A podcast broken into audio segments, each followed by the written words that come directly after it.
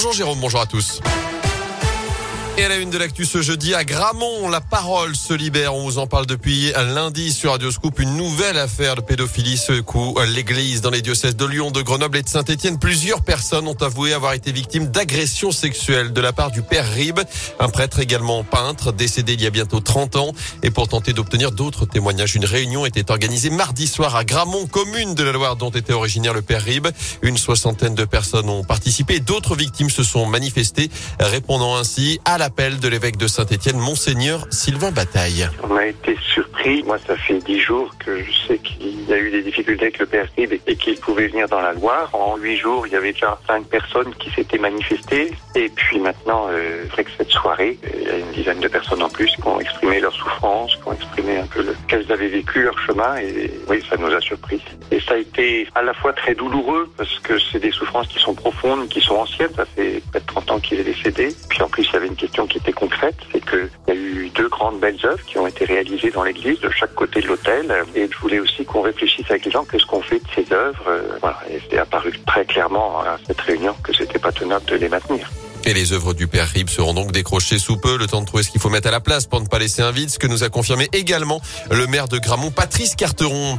Dans l'actu, nouvelle journée de mobilisation dans l'éducation nationale. Une semaine après une journée de grève historique, les enseignants manifestent à nouveau ce jeudi pour demander une nouvelle fois plus de moyens et une meilleure gestion de la crise sanitaire dans les établissements scolaires.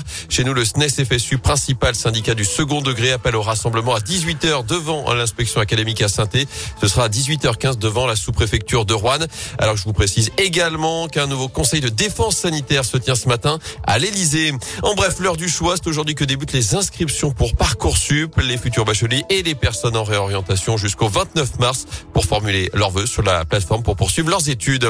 Enfin, le cinéma français en deuil au lendemain de la disparition de Gaspard Huliel. L'acteur de 37 ans est décédé ce mercredi des suites d'un accident de ski dans la station de la Rosière en Savoie. Il avait notamment décroché deux Césars et joué dans plusieurs films comme Un long dimanche de fiançailles ou encore Saint-Laurent. En foot, l'aventure continue pour le Gabon de Denis Mouangar. L'absence de l'attaquant stéphanois touché par le Covid. Les Gabonais ont décroché leur ticket hier soir pour les huitièmes de finale de la Coupe d'Afrique des Nations avec un nul 2 partout face au Maroc. Ce soir, c'est la Tunisie de Wabi Kazri qui joue sa qualif face à la Gambie.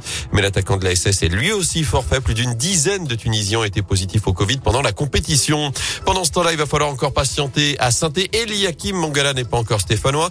D'après le journal L'équipe, les dirigeants veulent lui faire passer une dernière série de tests physiques et médicaux aujourd'hui avant de lui offrir un contrat jusqu'à la fin de la saison. Ce sera trop tard, en tout cas, pour disputer le derby demain soir face à Lyon. Il pourrait faire ses grands débuts chez les Verts en Coupe de France lors du déplacement à Bergerac dans 10 jours. Enfin, une Française au troisième tour de l'Open d'Australie après la qualification d'Alizé Cornet cette nuit qui a écarté en 2-7 la numéro 3 mondiale Garbinier Muguruza. Benoît Paire joue en ce moment face à Grigor Dimitrov. Richard Gasquet est attendu aux alentours de 8 heures ce matin sur les cours de Melbourne alors qu'Arthur Hinderkner a dû déclarer forfait blessé au poignet.